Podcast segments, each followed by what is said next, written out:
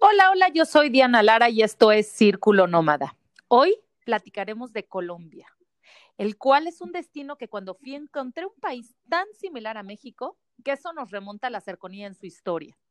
Es un país donde la gente es demasiado amable, sus lugares tan llenos de arte, ese aire que se respira entre lo prohibido y lo nuevo, te hace querer visitar hasta los lugares más enigmáticos del país.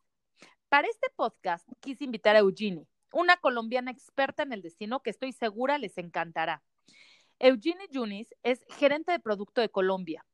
Eh, lleva dos años trabajando en esta área y anteriormente trabajaba ya en el área de ventas para eh, Colombia. En agencias lleva nueve años y anteriormente estuvo trabajando en hotelería. Estudió hotelería y turismo, o sea que es una experta en cómo recibir a la gente. Y bueno, su especialidad es Colombia, que hoy es lo que nos concierne. Entonces, bienvenida Eugenie, por favor, cuéntanos de Colombia. Hola Diana, ¿qué tal? Muchas gracias por la invitación y pues por el espacio eh, tan lindo para hablar sobre, sobre mi país. Eh, bueno, pues quería empezar como, eh, quería como estar de acuerdo contigo en el tema de que, pues si bien Colombia y México son distintos, sí yo también tengo ese sentimiento de que somos muy parecidos y de que hay una conexión como bien especial entre nosotros cuando visito México y, o bueno, cuando he visitado México y obviamente cuando personas eh, mexicanas vienen acá. Siento que hay como hay un, una conexión especial, entonces, bueno, también eso se siente cuando uno viaja y busca explorar otros países. Sí, y ¿sabes qué me pasó? O sea, no sé, me pasó mucho en Medellín, que había zonas que te sientes en México, o sea, algunas como secciones que son muy parecidas a México en cuanto a casas, en cuanto a así, entonces, pues sí, sí me recordó mucho, pero bueno, todo con un toque eh, sudamericano, con este calor de la gente, con este acento que a mí me parece una joya. Entonces, la verdad sí me es un destino padrísimo y que descubrí unas joyas en Colombia, me fascinó. O sea, la verdad me encantó, me encantó visitarlo, me encantó cada lugar que fue y que ya lo iremos platicando. Pero la verdad es un destino que vale mucho la pena. Aparte, sí está súper cerca de México. Entonces, vamos adentrándonos para invitar a la gente a que viaje. A ver, platícanos. ¿Cuál sería la mejor época para viajar a Colombia? Bueno, Colombia es un país que no tiene estaciones en temas de clima, entonces mm, usualmente lo promocionamos como un destino de todo el año. Eh, a mí me gusta digamos, sugerir principalmente evitar las vacaciones de los locales, sobre todo pues para evitar aglomeraciones y este tipo de cosas. Eh, sin embargo, en términos de clima, es un país que se puede visitar todo el tiempo. Esto si hablamos, por supuesto, pues de ciudades o destinos principales. Si ya tienes, eh, estás interesado en destinos de naturaleza o lugares más prístinos, pues ahí sí hay que tener en cuenta temporadas de lluvias y eso dependiendo de, de la fauna y flora que quieras visitar, ver o las actividades que quieras hacer.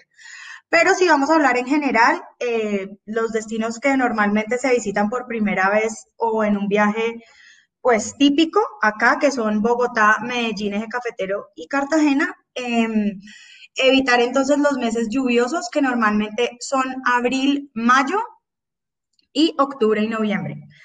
Por supuesto, el clima es impredecible acá en Colombia como en todo el mundo en las pues, últimas décadas, entonces pues esto tiende a variar, pero digamos que el estándar es así como te comento. Y eh, con el tema de aglomeraciones lo hablo pues porque digamos que los colombianos tienden a, visitar mucho eh, estos destinos cuando tienen vacaciones. Entonces, pues también eh, esos festivos, digamos, son mejor evitarlos para que no haya tanta, tanta gente. Pero pues digamos que eso depende también de cómo, cómo te guste viajar, ¿no? Porque hay personas que viajan para conocer otras personas, entonces depende. Claro, si quieres ver mucha gente, pues vete en los lugares, o a veces que solo tienes oportunidad por los niños, por las vacaciones de las escuelas.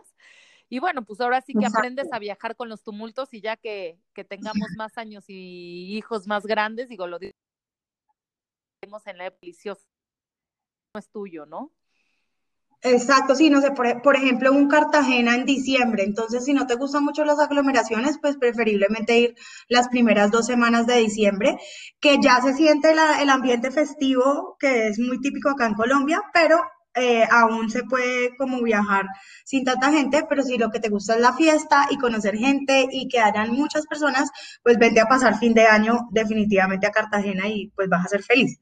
Entonces sí, sí varía. Entonces más o menos hay como unos tips que hay que tener en cuenta. Fechas, clima y qué se quiere ver. Oye, y a ver, platícanos, nada más por no dejar siempre este punto, me gusta tocarlo. ¿Se necesita visa o no? Eh, no se necesita visa. Colombia es un país eh, que no requiere visa, pues para los mayores, eh, la mayoría de, nacionalidades y países, si se quedan hasta 90 días. Solamente hay un par de países de África y Asia que, que se les pide visa, pero los demás es libre entrada. Perfecto. Y ahora sí, vámonos adentrando. Mira, eh, ¿Nos quieres platicar sobre qué vuelo sería el ideal para entrada, para salida, cuántos días, para gente que va por primera vez, gente que regresa, que sería mi caso cuando regrese? Pero a ver, platican. Bueno, eh, hay varias aerolíneas que viajan directo eh, o con solo una escala desde México a Colombia. Entonces, digamos que en temas de conectividad estamos bien. Un itinerario típico normalmente empieza por Bogotá, pero por ejemplo vi que el tuyo empezó por Medellín, que es algo que también se puede hacer, o incluso a veces por Cartagena. Eh, por cercanía también Cartagena estaría como de primero en la entrada, pues si, vemos el mapa. Em, pero como te dije, hay varias opciones de conexión. Entonces, el itinerario típico sería de una semana a 10 días eh, y Incluimos Bogotá, Medellín y el eje cafetero, o alguno de los dos, dependiendo de cuánto tiempo tengan, y Cartagena como para finalizar en el Caribe. Em, ¿Qué más te puedo contar? Ya, digamos, si es una segunda vez, como, como serías tú, pues yo ya recomendaría ir a visitar los lugares más, eh, que están como más en las costas. Entonces me iría para Cali, que queda cerca a la costa pacífica. En la parte del Caribe conocería Santa Marta, donde está el Parque Tayrona, que es uno de los parques nacionales naturales más importantes de Latinoamérica. Em, no sé si te gusta la arqueología, está San Agustín. Y para temas de naturaleza, pues bueno, necesitaríamos yo creo que otro podcast para hablar, porque eh, si bien Colombia es, eh, no es un país tan grande en terreno, en biodiversidad, pues es impresionante. Entonces, eh, hay demasiados destinos donde se puede ver naturaleza em, y digamos que son no tan explorados, entonces son como más para personas más especializadas. Digamos que el lujo 100% no ha llegado a estos lugares, digamos que el lujo es ver lo que se ve allá, mm, pero bueno, exacto, exacto, eh, pero bueno, digamos que hay para, hay opciones para todos, mejor dicho pues vamos platicando si quieres de cada destino, de cada punto, para que la gente sepa qué va a ver, qué esperar, qué todo y qué hay que ver. ¿Quieres que empecemos por Bogotá o por Medellín? Que ese es un consejo que a lo mejor a mí me sirvió cuando, que me dieron ustedes cuando fui. Este, que nosotros, digo, por un tema de vuelo, nosotros entramos por Medellín porque nos convenía el vuelo. Eh, había mejor horario, etcétera. Entonces, de hecho, alteramos como todo el recorrido porque para no estar por Bogotá pero mm, eh, eh, lo que yo recomendaría es muchas veces eh, llegar por Medellín y salir por Bogotá, que me pareció bastante cómodo, o al revés, entrar por Bogotá y salir por Medellín, que me pareció también otra muy buena Sí, claro, eso también siempre depende del tema de conectividad, lo que queremos siempre evitar es como no tomar tantos vuelos siempre, entonces siempre nos basamos en eso. entonces, bueno, te voy a hablar un poquito como en orden de las ciudades. Empezamos por Bogotá, bueno, es la capital, es la que mayor conectividad tiene. Eh, el aeropuerto de Bogotá es uno de los más grandes y con mejores de, Latinoamérica también y con mayor conexión. Eh, y Bogotá es, solía ser, no sé, ponle tú, hace 20, 25 años era una ciudad muy oscura, solamente como a trabajar, a hacer negocios y ya y poco a poco fue convirtiéndose en lo que es hoy, que es una capital súper dinámica, hay muchas cosas para hacer. Eh, se puede comparar con Ciudad de México, con Buenos Aires, con un Sao Paulo, te da como ese mismo feeling de una gran capital latinoamericana, pero que donde te puedes divertir también. Digamos que si te quieres dar una idea de qué es Colombia y no tienes mucho tiempo, en Bogotá te la puedes dar. Y que también escribiste que te ha gustado mucho y pues me parece eso chévere porque no a todo el mundo le gusta, ¿no? Mucha gente a veces trata hasta de evitarla porque tiene en su cabeza eso. Eh, y no, Bogotá es una... Bueno, yo las veces, yo las veces que fuera a Colombia, definitivamente haría la parada en Bogotá. O sea, aunque fuera a visitar eh, el eje cafetero, que a lo mejor yo no lo fui a visitar, lo que sea, sí se me hace un destino padrísimo por su comida, por, me encantó a mí la Plaza Bolívar, la Catedral, etcétera. O sea, hubo muchos lugares en, en Bogotá que me encantaron y que sí, la verdad, sí siento que es una ciudad súper cosmopolita. Exacto, y digamos, eh, también, bueno, Colombia también es muy conocido por todo el tema de, la rumba, del, del nightlife, del baile, y acá en Bogotá hay es como, no sé, hay de todo para todos, como tantas, como buena capital, mucha gente viene a estudiar o encuentra pareja acá o trabaja acá, entonces acá se mezclan todas las culturas de todo el país y bueno, tiene como resultado una oferta cultural increíble y es, ya se volvió una ciudad en la que hay algo para hacer todos los días. Digamos, no, no como antes que era solo el fin de semana, no. Martes, miércoles vas a encontrar restaurantes, bares abiertos, eh, no sé, galerías, conciertos. Bueno, mejor dicho, las opciones son infinitas, entonces es una ciudad muy divertida. ¿Para qué? Por ejemplo, en Bogotá, ¿qué tienen para ver? Tienen la Plaza Bolívar, la Catedral, Listo, entonces, el Palacio Presidencial. Sí, entonces volvemos, digamos, al itinerario. Entonces vamos a, imaginarnos un itinerario de 10 días, arrancamos en Bogotá dos, tres noches. Sí o sí hay que ir al centro histórico. En el centro histórico entonces se hace una caminata que puede ser entre una y dos horas em, y se visitan estos puntos principales como de la historia, que son los que mencionaste tú. Usualmente Bogotá es una ciudad de museos también, eh, y digamos que se toma una hora del día o dos también para visitarlos, eh, porque pues son los museos principales. Está el Museo del Oro, que es el museo que tiene la colección de arte precolombino de oro más grande del mundo, y está el Museo de Botero, que es el museo eh, donde están las obras del artista colombiano contemporáneo más conocido y que está vivo todavía, que se llama Fernando Botero. Eh, bueno, les reconocido internacionalmente, sus obras están en todo el mundo y digamos que la característica principal es la forma en, la que él trabaja, llamada boterismo, que es pues hecha por él, y es que él se inspira en, figuras más grandes. Eh, y, en gordito. Y eh, también, bueno, cuenta mucho sobre la historia del país, que vamos a hablar un poco del de ese tema más adelante. Algo el Museo del Oro me gustaría platicar que con niños fue una experiencia bien padre porque el mismo museo te nos dio colores, plastilina, hojas y los niños sentían que estaban viviendo el museo y me pareció una parte muy padre de inculcarles el arte, la cultura a los niños desde chiquitos que estaban emocionadísimos, corriendo por el museo buscando las figuras, dibujando. La verdad se me hizo una experiencia. Sí, es súper chévere porque tienen la, o sea, tienen como el enfoque para niños también, entonces se puede hacer las dos y y bueno, se vuelve mucho más divertido el museo para los niños porque pues por supuesto que puede ser un tema denso para ellos, ¿no? Em, y bueno, el Museo del Oro definitivamente se puede hacer dependiendo de lo que, de lo que uno le interese en una o dos horas, em, pero vale mucho la pena. A mí me gusta bastante em, la sala donde se hace, que como que representan el ritual del dorado.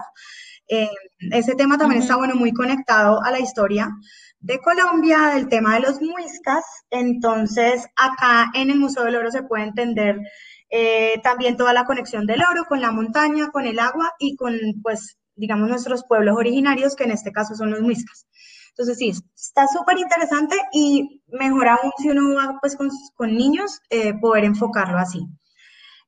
Exacto. Y bueno, lo otro que te estaba contando del Museo Botero es que es interesante este Botero también lo vas a ver mucho en Medellín porque pues Fernando Botero es de allá, eh, pero el museo de acá me gusta mucho porque bueno, la entrada es gratis y además hay una sala donde Fernando Botero donó parte de su colección personal, entonces vas a ver obras de Miró, de Chagall, creo que incluso hay Picasso, entonces es como algo que uno normalmente no se imaginaría ver en, Colombia. Sí. Y esta sala es súper especial. Eh, este museo no lo cierran para nadie, ni, ni, para él.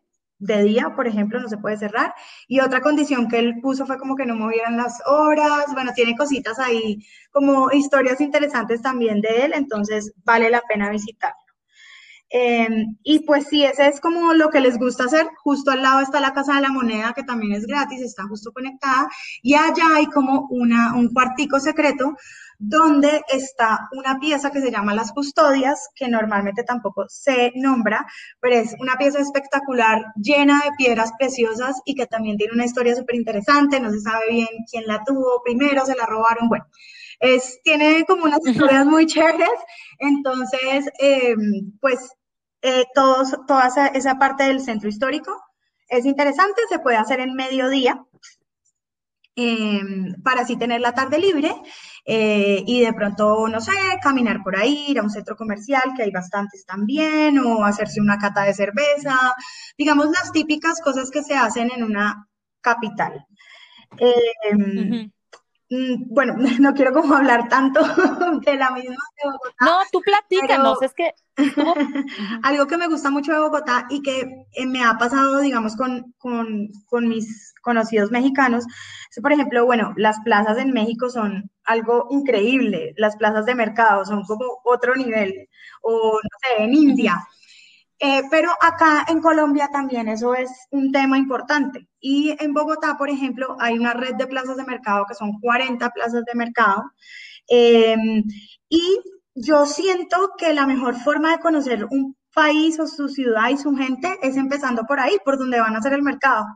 Entonces, bueno, acá hay unas plazas divinas también. Son diferentes a las de México, por supuesto.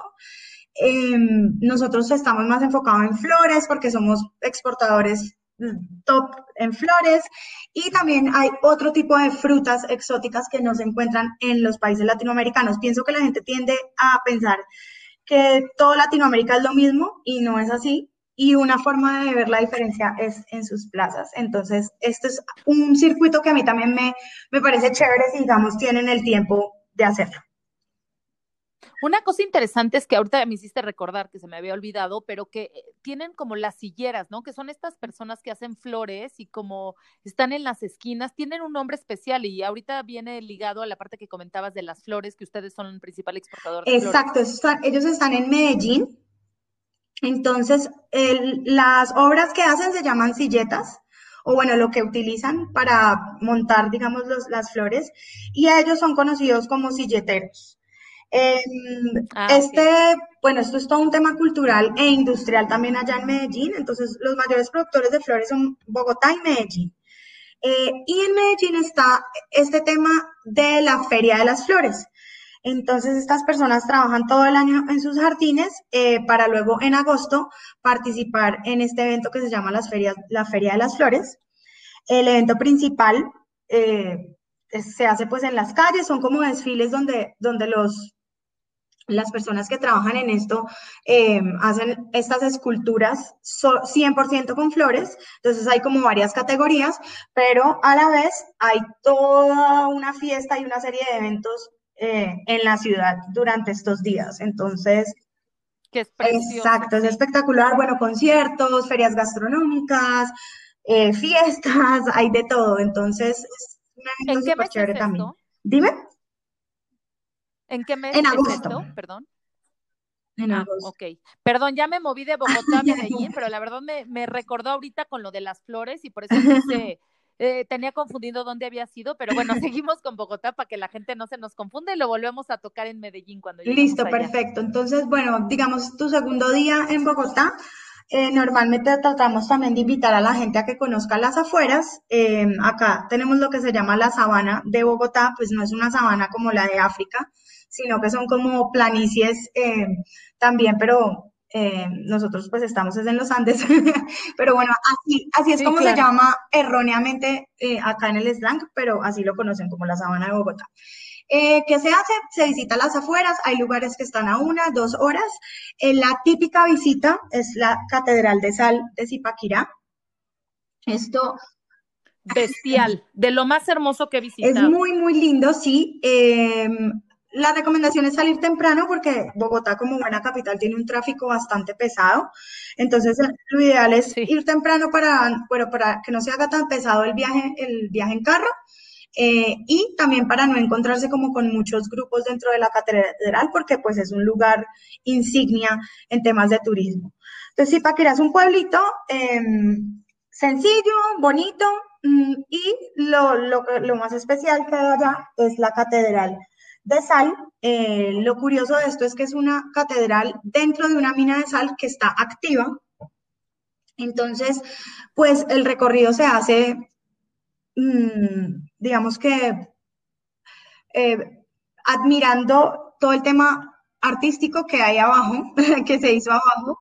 Es que es bestial, porque es una mina de sal, pero es enorme. Y entonces hay tanto detalle cuando hacen como el, como el mm, tablero frontal de la, de, de, la iglesia que hicieron cavado aquí. Es que ahí se quedó entre mi corazón y mi aliento, porque fue una cosa que a mí de verdad es bestial, porque sabes que esto, de hecho hay una historia, ahorita no las contarás de cómo hicieron esta iglesia ahí dentro de estos mineros, pero vas caminando y unos colores por la sal y la mina es de sal y después llegas a este, esta cosa tan espectacular que, que ves cavada ahí, que, es, piedra de sal, que me impresionó, la verdad. Exacto, entonces tiene como, bueno, todo el tema de lo que hizo el arquitecto adentro, que hay muchas cosas que son también inspiradas en el tema italiano. Eh, está todo el tema religioso, entonces se pueden ver como las estaciones de Jesús y la historia de la que hablabas era que pues originalmente los mineros construyeron fue como una casilla, una capilla, perdón, improvisada eh, porque como les cuento, esto es una era y sigue siendo una mina activa.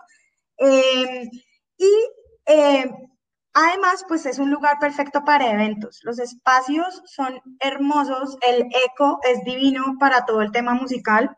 y pues se presta bastante para, para, hacer eventos privados también las diferentes estaciones que tiene. entonces, bueno, es un lugar que vale mucho la pena visitar. Si no se tiene mucho tiempo, se puede incluso hacer en mediodía, solo visitar la catedral y devolverse, salir temprano, pero lo ideal es hacer como que ese día sea de las afueras, entonces va uno a la catedral, hace la visita, visita el pueblo un rato y después puede hacer el almuerzo en alguno de los restaurantes de las afueras o se puede visitar Andrés Carneres, eh, que es un lugar pues icónico también en temas de turismo acá en Colombia, que creo que lo visitaste también, Diana. Sí, es como, es como, nosotros tenemos como ese lugar, bueno, no, como este, la verdad, Andrés Carne de Res, salimos fascinados, yo era de mis últimos días de viaje y no me quería regresar porque aparte hay la zona como de adultos, pero con este tema, el mismo Andrés está ahí caminando y que, que que, es como, es un ícono, o sea, Andrés ya lo ves, yo dije, es Hugh Hefner, o sea, es esta imagen de esta persona que se camina por las mesas, música, ambiente, es como un poco en México, la Ciudad de México tenemos, pero nada, o sea, nada tan exquisito como Andrés Carne pero un tipo arroyo, que hay música y que hay comida de todo, pero deliciosa. Los niños tienen, en la zona donde puedes meter niños, tienen mil actividades, pero que mis hijos decían, ¿qué es esto? O sea, me fascinó, no se querían ir. Y bueno, está también los corazones estos típicos que la gente le gusta y lo tienen para vender. La verdad, yo sí recomiendo que el Andrés Carne de Res es un lugar que tienes que ir, pasarte toda la tarde y eh, entre copas y entre todo se hace un ambientazo que no vas a querer salir de ahí. Y Andrés, el que esté ahí y esté caminando las mesas y saludando a toda la gente, te hace sentirte como que estás con Sí, es un lugar, bastante especial, la verdad. Eh, la decoración es como lo que llaman kitsch, pero con tema colombiano que, mejor dicho, pues es, como tú dices, no es igual a México, pero es muy similar en, el tema en el que es como hay muchas cositas, por decirlo así. Sí, no me La comida es deliciosa, es como es enfocado más que todo en parrilla, pero con estos snacks colombianos, chicharrón que ustedes también tienen, las arepas. Em, sí. Pero bueno, es muy rico, es muy agradable, la música también es chévere, la gente termina bailando. Y algo súper importante que mencionaste es lo del espacio para los niños, que ese sí solamente está en Chía, que es el de las afueras, porque hay un Andrés en la ciudad, que es como más para rumba. Em, ah, ah, bueno, y además ese negocio se derivó en un montón de otros negocios. Por ejemplo, hay un Andrés Carnes Res Express, que es como más un food court. Bueno, hay de todo. Eh, pero esa zona de niños es única, de verdad. Tienes toda la razón. Sí, sí, es, es muy especial y que, no sé, me gusta porque hay como teatro, hay, hay temas también que entretienen a los niños, pero también les enseñan. Entonces me parece muy, muy chévere. Y bueno, entonces eh, ya siguiendo con Bogotá, digamos que acá ya cumplimos las dos noches, porque pues usualmente la noche que uno llega del vuelo no hace nada más que cenar o, algo suave. Eh, si ya tienen tiempo extra, definitivamente yo recomiendo visitar Villa de Leyva. Villa de Leyva es espectacular, pero es un pueblo que queda más o menos a 3, 4 horas de Bogotá, entonces es mejor quedarse al menos una noche. Mm, pero bueno, es divino. Eh, acá hay un tema similar al de México, que nos, no es un circuito como el de pueblos mágicos, pero acá se llama pueblos patrimonio. Entonces, en cada rincón de, del país también se van a encontrar estos pueblitos cerca a las ciudades. Em, bueno, ahí quise mencionar Villa de Leyva, por, por, bueno, porque a mí personalmente me fascina, pero porque allá también hay algo muy curioso y es que allá hay viñedos. Colombia, por ser un país tropical, pues no es normalmente un lugar donde el vino se dé ni sea muy famoso, eh, pero eh, en esta zona de Boyacá encontraron como una parte, unas tierras eh, donde se daban unas muy buenas cepas, entonces para los entusiastas del vino, pues acá hay como una zona también donde se pueden hacer catas de vino y es curioso por decirlo así es buen vino, por supuesto, pues no es así el vino que tiene muchos premios, pero es muy buen vino y como te digo, pues es interesante ver que acá también hay eso. Eh, exacto, entonces bueno, de Bogotá nos vamos para Medellín o el eje cafetero si tenemos una semana o mejor visitar los dos si se tiene más tiempo. ¿Por qué hago la comparación de uno de los dos? Porque bueno, la idea es tampoco quedarse una noche solamente en un lugar, no vale la pena también pues porque se visitan es en vuelos y si se hace por carretera igual son muchas horas, eh, y porque las dos son tierras cafeteras. Entonces, bueno, Colombia, otro, digamos, de los, de los temas clásicos en Colombia es el café. Eh, no porque somos los mayores productores de café, sino porque digamos que tenemos el café suave con eh, uno de los mejores sabores en el mundo y porque la tierra y el clima, etcétera, y la forma en que se produce el café tiene ciertas características que lo hacen así de especial. Sí, es delicioso. Exacto. Entonces, eh, bueno, ¿qué pasa con los dos destinos, eh, Medellín o el eje cafetero?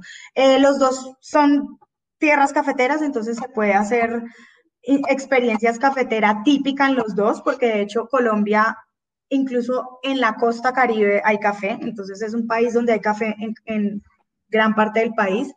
Em, pero los diferencio porque, bueno, Medellín es una ciudad grande, pues no gigante, pero es una ciudad típica con buenos hoteles, eh, lugares como que visitar.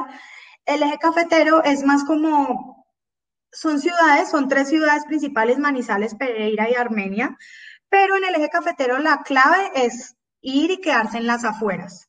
Entonces uno no se queda en el típico bloque de concreto hotel con todos los servicios, sino que uno se queda en casitas, en haciendas, en fincas, en las afueras. Eh, entonces digamos que ahí es donde yo marco más que todo la diferencia, porque pues hay personas que no les gusta quedarse en este tipo de, hospedajes.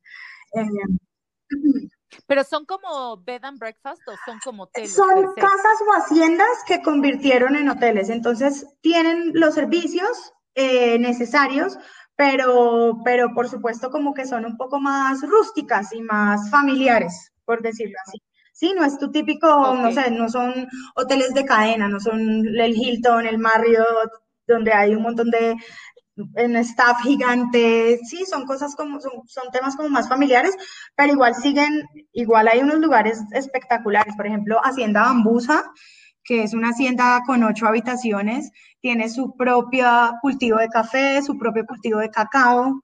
Entonces es un lugar divino, te levantas con los pajaritos. Em, pero pues como te digo, hay personas que, que, que, les gusta quedarse en la ciudad y sentir esa seguridad de, estar en la ciudad. No, a mí me encanta. O sea, no conocía el eje cafetero, pero se me hace una experiencia bien padre. Y, por ejemplo, ¿qué haces en un día si le dedicas unos días al eje cafetero? ¿Qué haces Listo, entonces digamos que de Bogotá a Medellín o al eje es un vuelo muy corto. Entonces empezamos por eso. Ahí podemos decidir de pronto madrugar un poquito para aprovechar el día y quedarnos dos noches a tres máximo para completar la semana los 10 días. Entonces, si nos vamos a ir para el eje cafetero, ese mismo día que llegamos ya podemos hacer una o dos, o sea, alguna de las actividades principales allá. Entonces, allá también hay varias actividades, pero pues me voy a enfocar en lo, en lo principal. Número uno, cata de café. Entonces, ¿qué se hace? Se hay varias opciones. Eh, mis preferidas son San Alberto y Hacienda Bambusa. Em, no puedo creer que empezó a sonar música fuera de mi casa. ¿Lo escuchas? No. Ah, no te preocupes. Ah, entonces, em, son estas plantaciones de café. Bueno, entonces primero te expliqué un poquito por qué es importante a nivel industrial el tema del café en Colombia y esto también lo vas a ver cuando vas allá.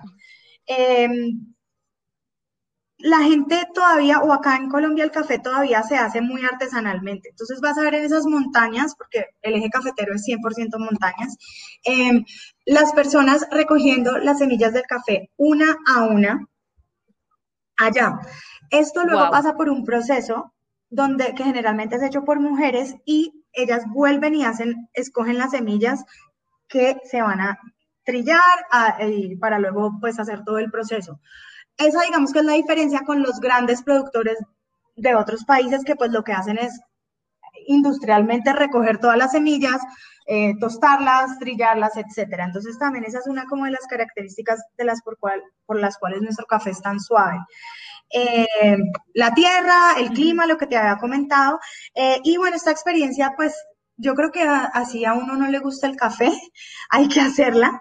Mm, porque pues sí, no todo el mundo toma café, sí, pero más que el producto como tal, es, es, el tema cultural también, ¿no? Entonces, esto es zona cafetera 100%, estos son personas que trajeron como esta forma de cultivo, el café no es colombiano originalmente, eh, vino de otros países y además de, los españoles fue que se, se aprendió esta forma de cultivar como en pequeñas parcelas y por eso es que son las familias cafeteras y las hacienditas que vemos hoy en día.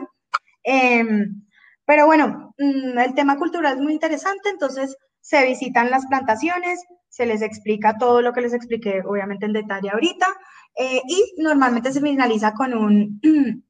con una cata, donde te enseñan que eso creo que es ah, una de las cosas que yo más he apreciado eh, eh, en, este recorrido en el turismo. te enseñan a diferenciar el café bueno y el café malo.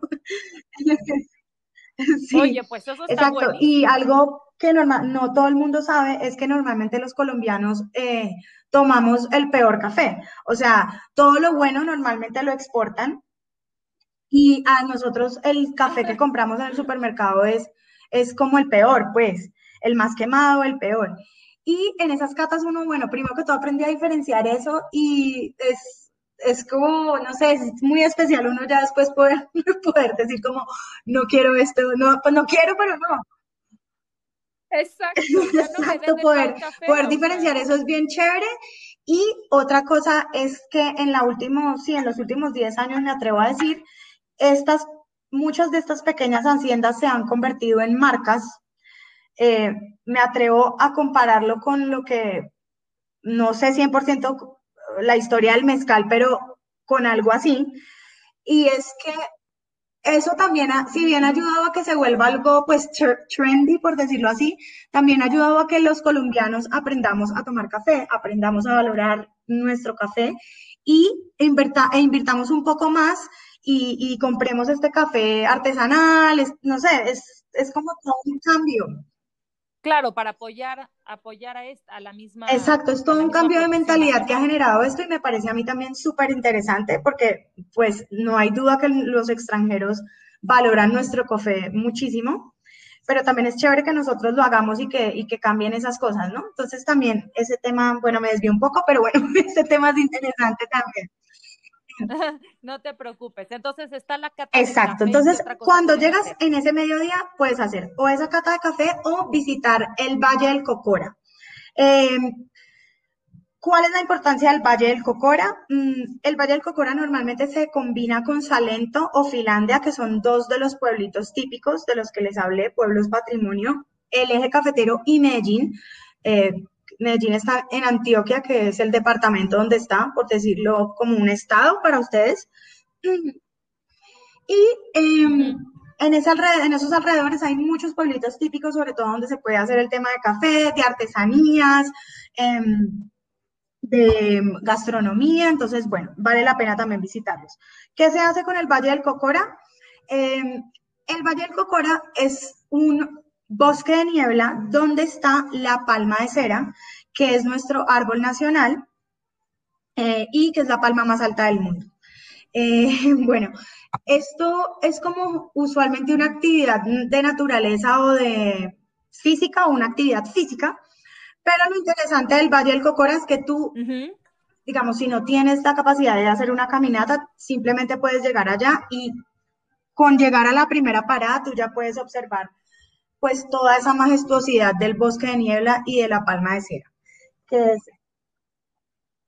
Qué padre, es que esos bosques de niebla son padrísimos y como tú dices, o sea, si llegan aquí lo ven Exacto, entonces se echan un puedes llegar, solo verlo, te sientas en el restaurante que es delicioso, allá es, es zona de trucha, que es como un pescado que producen allá y es delicioso, entonces es súper rico como ese plan tranquilo.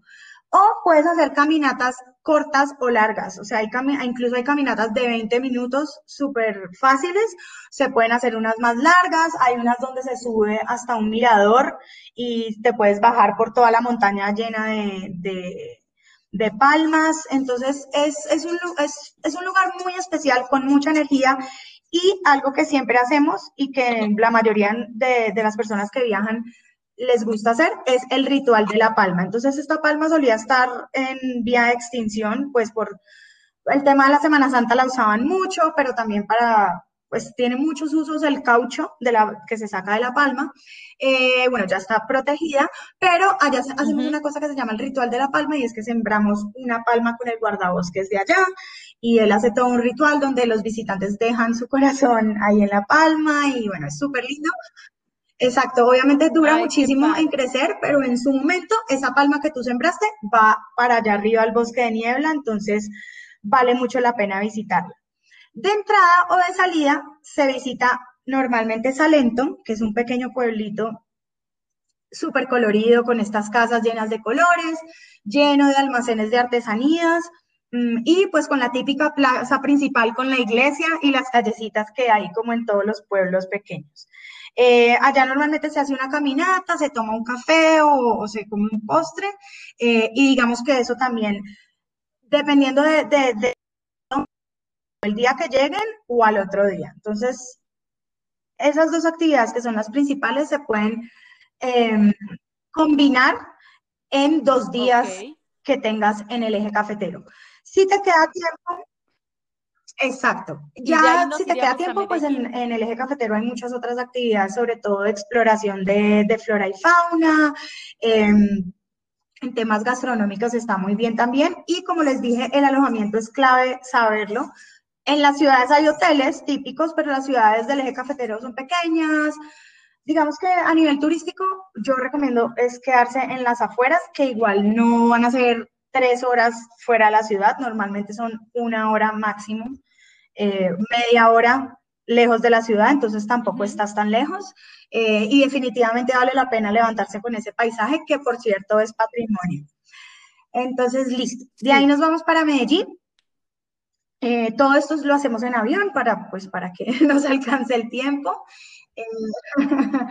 y como les comenté, Medellín también eh, en temas de las afueras, es una ciudad espectacular, montañas, ciudad cafetera, ciudad de flores. Eh, pero acá, eh, digamos que uno se enfoca más en todo el tema de la transformación social que ha sufrido la ciudad a través del arte, de la música y bueno, de la moda también. Sé que estuviste allá y Sí, me encantó. A ver, es que te, de Medellín te resaltan varias cosas. Esto, como lo acabas de comentar, el, la zona esta que por la violencia y bueno, por lo que se sabe de que, que pasaron esa, ese punto del narcotráfico y tal, que esa zona los impulsaron a pintar graffiti y así sacaron a mucha gente de, adicciones.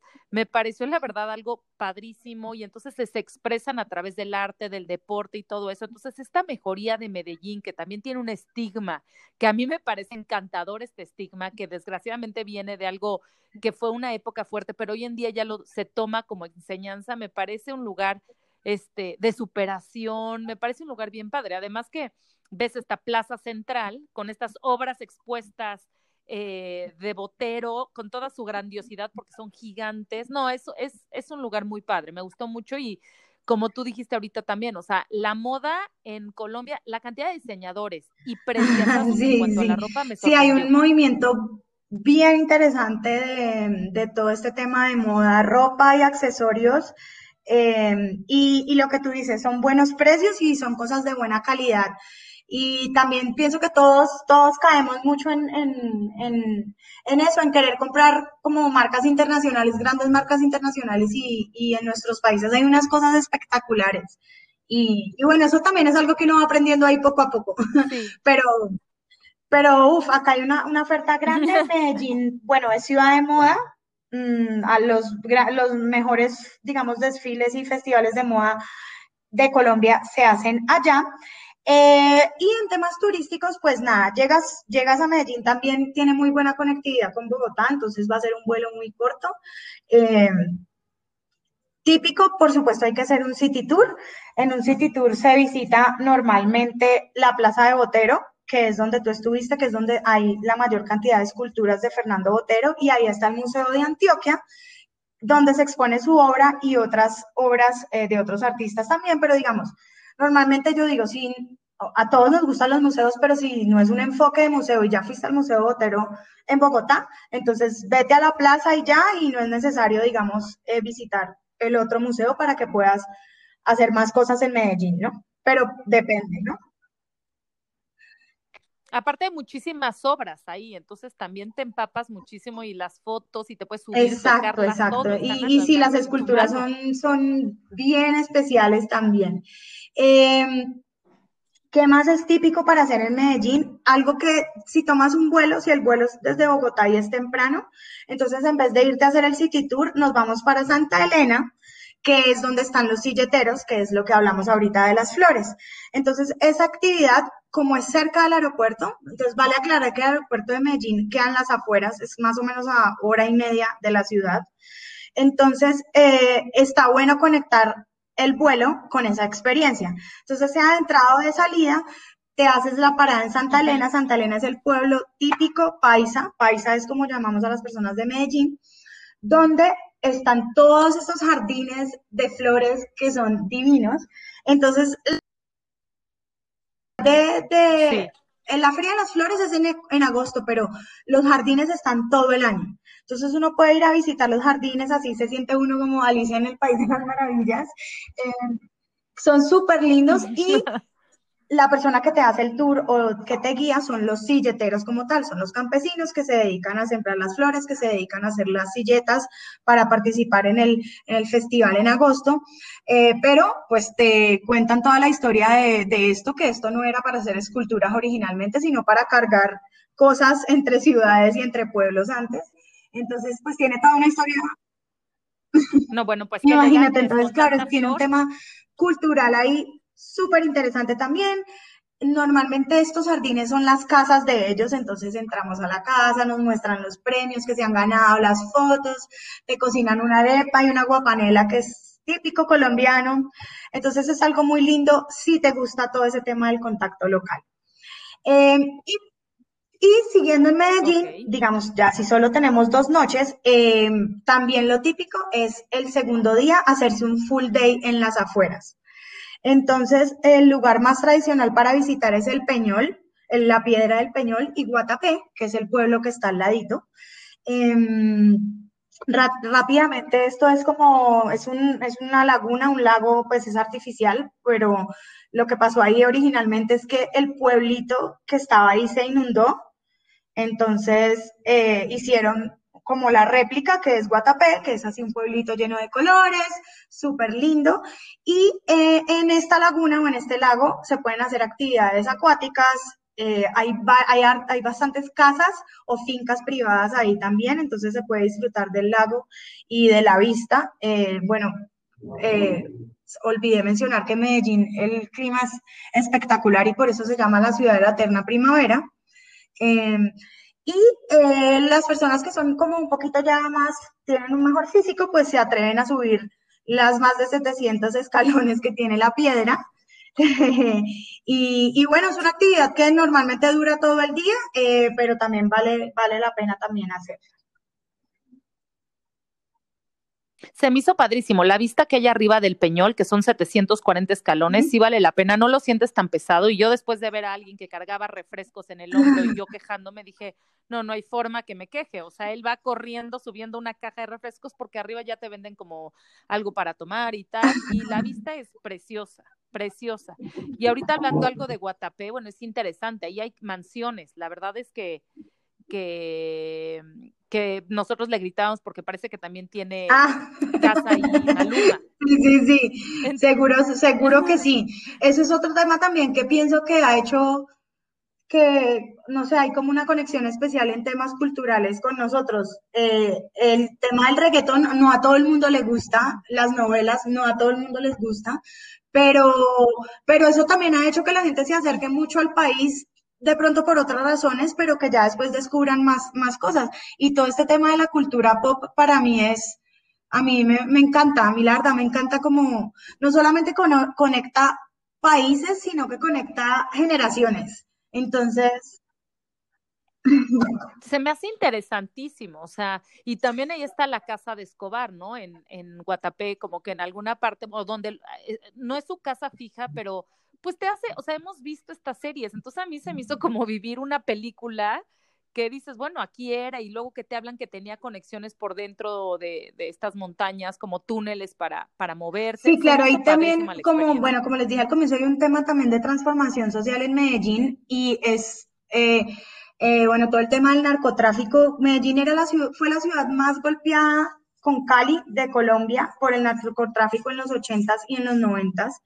Eh, pero asimismo fue la ciudad que más, más y mejor salió de esto eh, y se desarrolló de una manera increíble y esto es gracias a los gobiernos de esa época y a la población.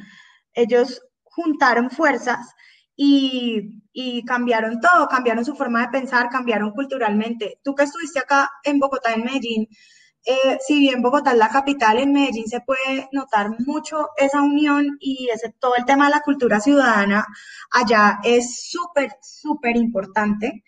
Eh, y eso también se refleja en lugares como, por ejemplo, las comunas.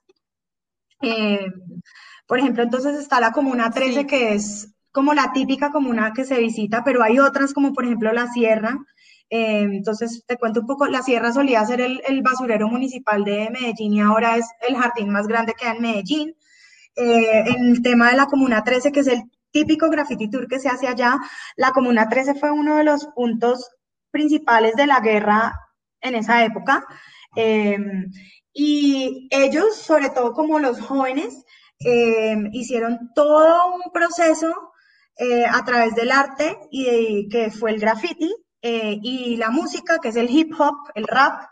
Eh, y este es un lugar que te hablan de Medellín y fijo te van a hablar de la Comuna 13. Entonces allá se hace un recorrido divino, eh, se ve todo el arte que tienen los grafitis en las paredes, se come súper rico también y normalmente al final, si, hay, si hay tiempo, se visita el taller de estos muchachos, ellos se llaman Casa Colacho. Eh, y bueno, te muestran todo lo que hacen con, la música también y con, y con el graffiti. Y pues es muy, muy importante ver cómo, cómo pues esta gente utiliza estas herramientas para salir de una época tenaz y terrible que tenían antes. Entonces, es muy, muy interesante. Exacto. Sí, no, es eh, y pues digamos, y encuentras el mundo, encuentras las comunas y por otro lado el lujo máximo en ciertas zonas muy elegantes y casas preciosas con restaurantes súper montados con una comida deliciosa y, y bueno, en Guatapé estas casas mansiones que también hay. Entonces es, es este contraste, pero que han hecho un pasado que podría ser algo eh, muy fuerte que se vivió, lo han integrado a la historia y lo han, lo han sacado adelante, ¿no? Como algo positivo y ver esta transformación tú mismo. Sí, sí, definitivamente. Medellín es súper linda, entonces vale la pena visitarla por todo eso. Y lo que tú dices, pues el tema de, de los narcos y eso, pues es parte de la historia. Entonces, eh, lo que nos gusta hacer es, por supuesto, contarla, pero dándole otro enfoque eh, y dando el enfoque que se merece a todo el trabajo pues de las víctimas y, y, de las personas también que sobrevivieron a esto y que, y que son los responsables de que ahora sea una ciudad tan importante. Entonces, pues es, vale la pena definitivamente investigar un poco más del tema. Oye, y luego de ahí Cartagena, Entonces, sí, que lo llevo en mi corazón. Por eso como ¿eh? que me gusta cerrar con Cartagena, es como el, el cierre, es como nuestra perla. Eh, en, a niveles turísticos, si tú buscas algo Colombia, fijo te va a salir Cartagena, digamos que es la que más tiempo lleva en, en la industria, en este tema. Eh, entonces, rápidamente como algunas cositas, tips de Cartagena. Eh, si vamos en el, en el, itinerario de una semana, 10 días, entonces quedarse de dos a tres noches. A mí me parece espectacular hacer la extensión que tú hiciste a las islas, porque... Lo recomiendo muchísimo. Exacto. Muchísimo. Y o si no, ir a Santa Marta, que también es un viaje, cuatro horas más o menos en carro, pero es un viaje divino y donde también hay playas súper lindas es como con otro enfoque, pero también hacer alguna de las dos extensiones la recomiendo mucho. Bueno, Cartagena es una ciudad divina en temas, pues es muy romántica, eh, la ciudad amurallada es como el centro o el enfoque de la ciudad y es donde están los mejores hoteles, los mejores restaurantes, eh, tiendas, galerías, etcétera, y pues donde está el ambiente, por decirlo así. Eh, pero el resto de la ciudad también es súper bonita. Eh, quedarse en las afueras del centro histórico también es recomendable y en mi opinión sobre todo por el clima, eh, por estar más cerca a la playa, que no es pues la playa azul perfecta, pero si te gusta la playa es divertida y sigue siendo linda. y también por lo que me mencionaste tú del tema de la familia, si uno va con familias con niños, es mucho mejor quedarse en estos hoteles que son más amplios, em, que tienen más actividades para los niños y son mucho más cómodos, eso sí. Sí, que están a la mar. Es que quedarte afuera de la ciudad amurallada, yo lo recomiendo mucho cuando vas por niños por la playa, la alberca y estás un rato en la mañana y después regresas a esta ciudad. Exacto, y normalmente los hoteles en la ciudad amurallada son como más para adultos, parejas, están como construidos más para eso. Exacto, exactamente. También hay casas, ¿no? Hay para rentar si alguien quiere irse. Exacto, casas dentro de la ciudad amurallada, apartamentos dentro de estos hoteles grandes en las afueras, en las playas, o eh, casas privadas en las islas, que es de lo que les voy a comentar ahorita un poco. Entonces, dentro de la ciudad, ¿qué se hace? Mm, bueno, Cartagena es una ciudad llena de historia, entonces si les interesa el tema, pues también vale la pena, por supuesto, visitar los monumentos. Está el castillo de San Felipe. Eh, bueno, para ponerlos un poco en contexto, Cartagena en la época colonial era como uno de los lugares principales, puertos principales para la corona española y además donde se guardaba gran cantidad del oro. Por ende, fue una ciudad que fue atacada muchísimas veces por piratas y pues por otras eh, personas malas. Y por eso es que está la ciudad amurallada y hay como tantos, eh, tantas fortalezas, porque estuvieron todo el tiempo tratando de cuidarla. Eh, uno de los monumentos principales es el castillo de San Felipe. Ese sí o sí lo ven desde afuera o ya si les interesa más el tema pueden entrar, eh, pero digamos que, digamos que es algo que se puede hacer panorámico también. Eh, bueno, tiene una historia súper interesante, eh, uno incluso se puede meter en los túneles y pues hacer de cuenta que estuviera en esa época. y dentro del centro histórico están varios de los conventos eh, o de las iglesias que también cuentan mucho la historia de, de, la ciudad. Cartagena también por ser puerto tiene una historia grande con todo el tema de las personas esclavizadas de la época. Entonces también ese tema es interesante. Incluso a una hora de Cartagena está San Basilio de Palenque, que fue el primer eh, pueblo libre de América. ellos para ponerlos en contexto, ellos son, bueno, ellos conservan su lengua palenquera y son responsables de un montón de cosas de la cultura colombiana, incluyendo algo que en el último año ha, tomado también mucha fuerza internacionalmente, que es la música, la champeta, que fue lo que bailó Shakira que, eh, en, uno de estos eventos de Estados Unidos. Y bueno, se ha estado moviendo más esa música ahora.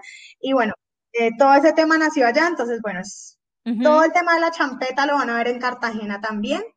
Eh, y bueno, eso a nivel de monumentos.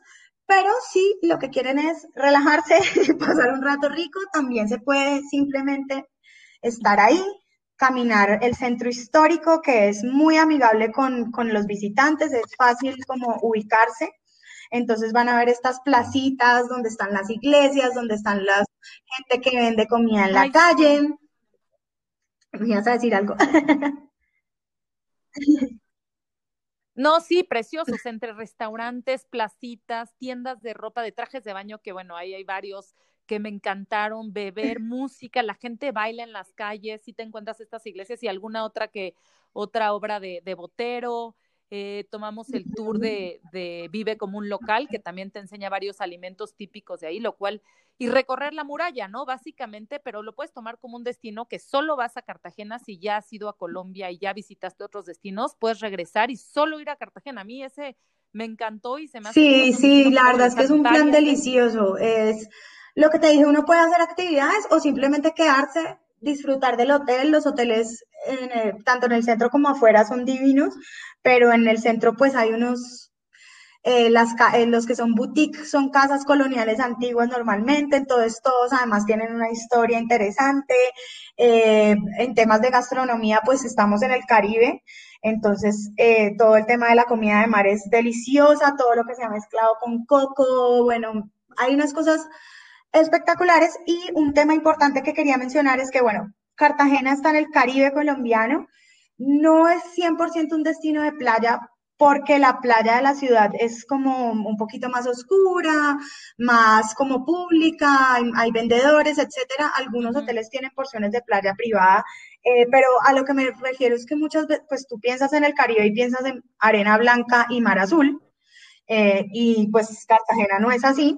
Pero eh, digamos que el ambiente caribeño y marítimo se siente. Eh, y si ya quieres tener unos días de playa, entonces la recomendación, eh, pues ya para que sea 100% playa, es irse a las islas del Rosario. Estas están dependiendo de la isla que uno escoja. Sí, qué precioso. Yo Sí, sí, sí, correcto. Sí, que estuviste en Punta Faro, ¿no? Yo estuve en Punta Faro, que ah, nos llevan como en una lancha y está como hora y media en lancha para allá. Es un hotel autosustentable que aparte me fascinó. Las vistas, el azul, es una, un hotel en una isla. El hotel es lo único que hay ahí. Este, no, me fascinó. Elegancia pura, cuartos eh, espectaculares, pero sí cuando íbamos de camino vimos que había otros hoteles que estaban desarrollándose, o sea que ahorita ya la oferta hotelera por Exacto, entonces en las islas se puede hacer un día, se puede uno alquilar un yate o una lancha privada y te haces un día solo de playa, entonces se puede hacer como paraditas en las islas, algo muy importante, por eso se llaman las Islas del Rosario. No son grandes kilómetros de playa, o sea, no es Playa del Carmen, no es República Dominicana. Son porciones pequeñas de playa, son, por eso es un rosario de islas. Eh, y normalmente la casa o el hotel que visitas es como la isla en sí. Entonces no es una isla donde tú sales del hotel y te vas a caminar a ver los otros restaurantes y otro, no. Son pequeñas islas con alojamientos y para moverse normalmente pues hay que tener lancha o yate. Hay experiencias compartidas también para esto. A mí normalmente no me gusta porque es muy impersonal, no sé, es como muy van, los dejan, vuelven, pero para nosotros que digamos el mercado hispanohablante es también más fácil hacer este tipo de, actividades así, digamos como compartidas. Pero para mayor comodidad, comodidad pues definitivamente rentar tu propio yate o lancha y hacer un picnic en una de estas islitas es espectacular. O ya quedarse dos o tres noches como hiciste tú en los diferentes hoteles que hay o casas. También hay muchas casas que se pueden alquilar.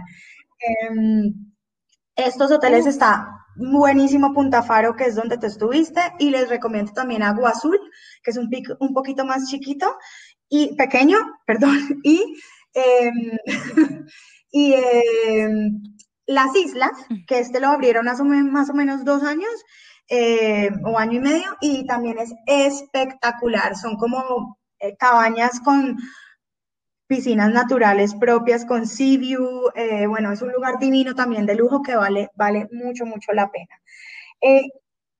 Sí, y esto sería más o menos, ah, bueno, importante que la ida hasta allá en lancha, entonces pues hay que tener en cuenta pues el tema del mar y eso, pues se salpica un poco y eso, pero es completamente seguro.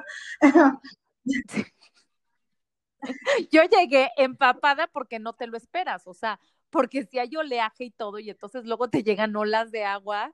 Pero bueno, todo llega en la experiencia y llegas a estos hoteles preciosos y yo llegué como una sopa, como perrito mojado, pero la verdad estuvo padrísimo, lo disfrutas, el clima, el azul cristalino, sí hagan la extensión a, la, a, estos días de mar, de playa y de ver una belleza. Sí, digamos que un típico itinerario cerraría así, en Cartagena. Mm, y digamos que eso es lo que le, es un, itinerario así le daría a uno una idea principal de lo que es Colombia.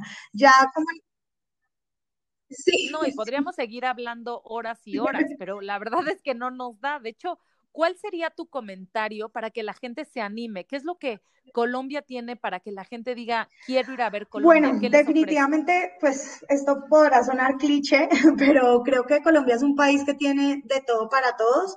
Es un país que si bien está abierto al turismo hace bastantes años, eh, todavía puede ser visto como un destino nuevo. Eh, el típico, una típica visita a Latinoamérica la gente normalmente primero va a Machu Picchu o de pronto a Galápagos, ese tipo de cosas. Entonces Colombia todavía puede ser ese lugar que te falta en el checklist.